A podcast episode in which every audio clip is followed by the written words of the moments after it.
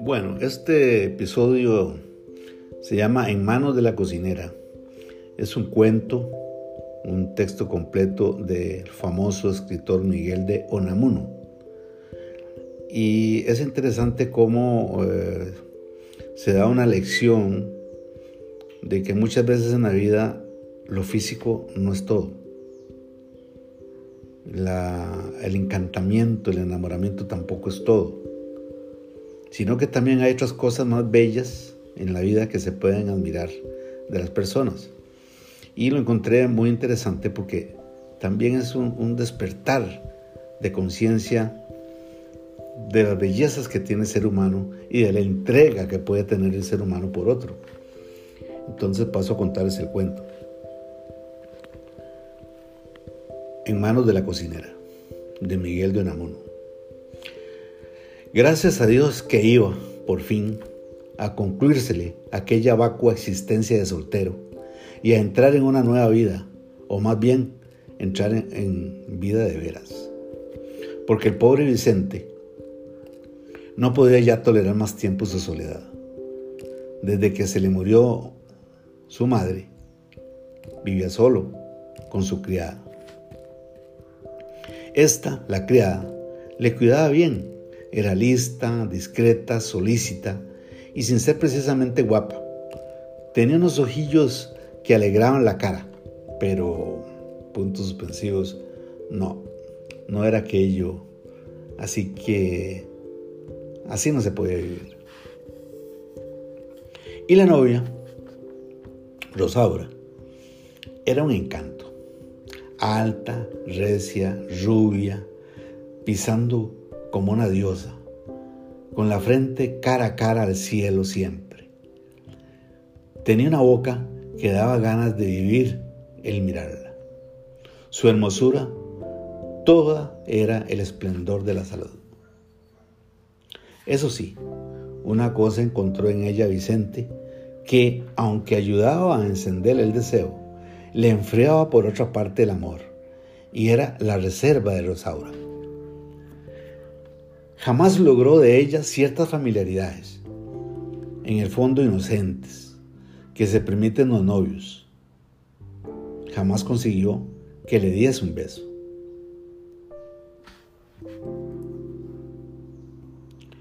Después, después que nos casemos, todos los que quieras, le decía.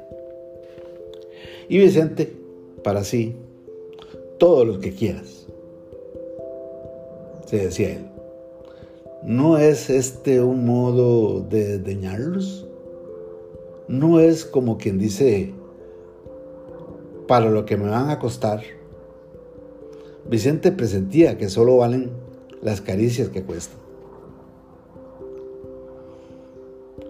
¿Le quería Rosaura?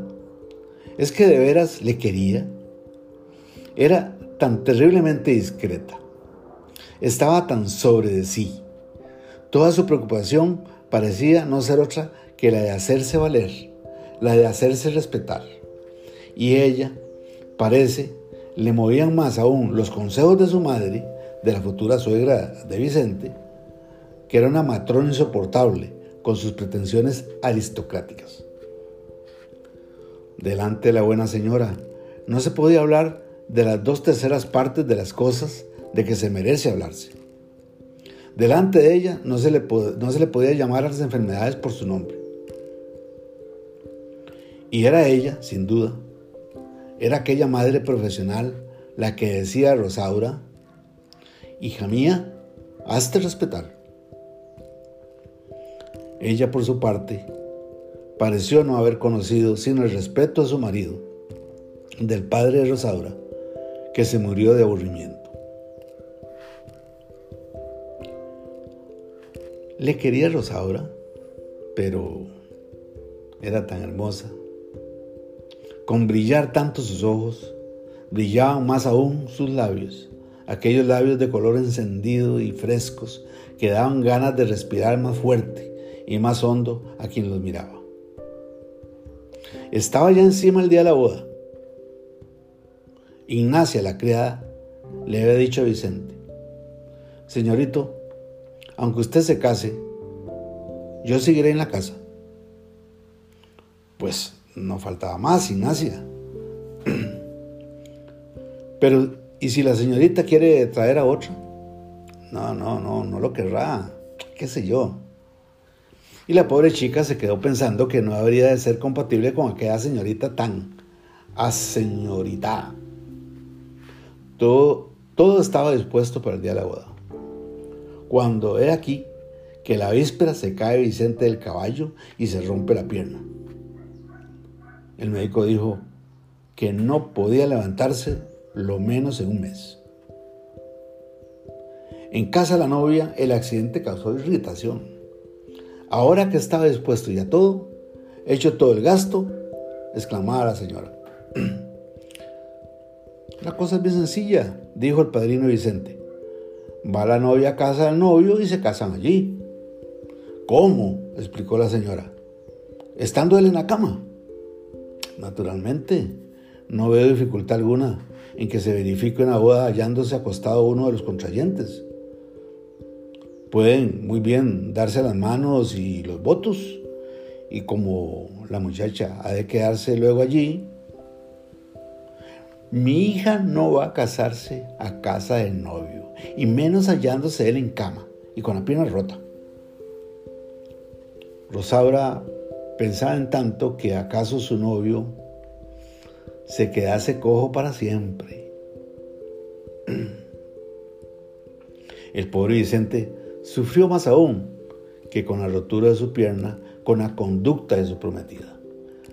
Fue a visitarle, sí, pero como por compromiso. Esperaba que, que hubiese accedido a que se casaran, desde luego, o que por lo mismo hubiese ido a servirle de enfermera y así se lo insinuó. De enfermera, exclamó la señora madre, pero ese hombre está loco. ¿Qué idea tendrá de mi hija? Ir una muchacha soltera a cuidar a un soltero, aunque sea su novio formal, y en las condiciones de este, que se ha roto una pierna. Qué indelicadeza de sentimientos en fin, hay cosas que sí no se maman. No le quedó al pobre Vicente otro recurso y otro consuelo que la pobre Ignacia. La chica redoblaba de solicitud y de cariño. Hacíale curas y se les hacía con una casta de serenidad, con una, como una sacerdotisa. Vicente procuraba no quejarse.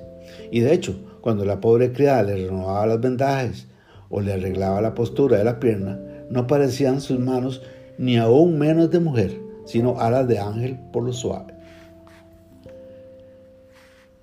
Qué largo va esto, Ignacia. Tenga paciencia, señorito, que dice el médico que ha de quedar como nuevo, sin coger alguna. Y la señorita Rosaura le esperaba.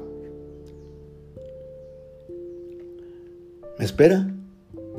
¿Me espera? Ayer la volví a encontrar y me estuvo preguntando con mucha solicitud por usted. Preguntando, preguntando. La curación fue más rápida de, los, de lo que los médicos habían supuesto. Muy pronto pudo levantarse Vicente, apoyado un fuerte bastón y dar algunos casos por la casa. Y mandó decir que estaba dispuesto a acudir hacia la iglesia a casarse. La futura suegra le contestó que no había prisa, que era mejor esperar a que se hubiese repuesto del todo. Por fin, se fijó un nuevo plazo de la boda. Los médicos aseguraban que para entonces Vicente andaría solo, sin bastón y como antes del accidente. Pero el pobre hombre se sentía triste. Aparecíasele la boda como un sacrificio. Era hombre de palabra Tres días antes del nuevo señalado para el sacrificio, se le presentó Ignacia y toda confusa, rigurosa como nunca la había visto, y le dijo, Señorito, siento tener que decirle. ¿Qué? Que yo me voy de la casa. Y se echó a llorar. ¿Cómo que te vas? Sí, como el señorito va a casarse. Pero no quedamos en que te quedarías tú de criada nuestra. Quedamos, sí. En eso usted y yo, pero no ella, no la señorita. ¿Qué? ¿Te ha dicho algo? No, no me ha dicho nada, pero sé de fijo que no podremos estar mucho tiempo juntas.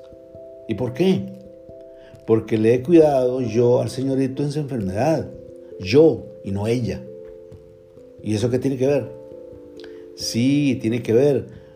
Yo sé lo que me digo. Ella, una señorita y una señorita que se iba a casar con usted, de quien está usted enamorado, ella no podía, no debía venir a cuidarle mientras que yo...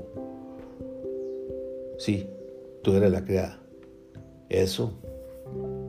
Bajo la cabeza, ensombreándosele, Vicente, y al poco rato le levantó, Fijó sus ojos claros en los ojos claros de su criada y lentamente le dijo, Tienes razón, Ignacio. Comprendo tus razones, o mejor tus sentimientos, y participo de tus temores. Mi novia, mi futura esposa y tú seréis incompatibles en esta casa. Aunque no fuese más, te echaría su señora madre, la de la, la delicadeza de sentimientos. Y tienes razón, ella, la que se hizo respetar, no pudo, no debió venir a cuidarme. Eso era menester tuyo de la criada. Y tú lo has cumplido con una devoción que no sé si encontraré, encontraré en ella cuando sea mi mujer. Sois incompatibles. Y como yo no quiero separarme de mi enfermera, renuncio a ella, a Rosaura, y me caso. Pero contigo. ¿Lo quieres? La pobre chica se echó a llorar. Y se casó Vicente, pero se casó con su enfermera, con la que nunca soñó en hacerse respetar. Y no soñó en ello por respeto al amor, al grande y callado amor a su amo, a aquel amor sencillo y recogido que hizo de sus manos fregadora alas de ángel para manejar como con plumas la pierna rota de su amo. Y la señora madre de Rosaura la ex futura suegra de Vicente, se quedó diciendo a su hija por vía de consuelo, no has perdido nada, hija mía. Siempre sospeché de la ordinariez de sentimientos y de gustos de ese sujeto. Fin del cuento. Lalu Santan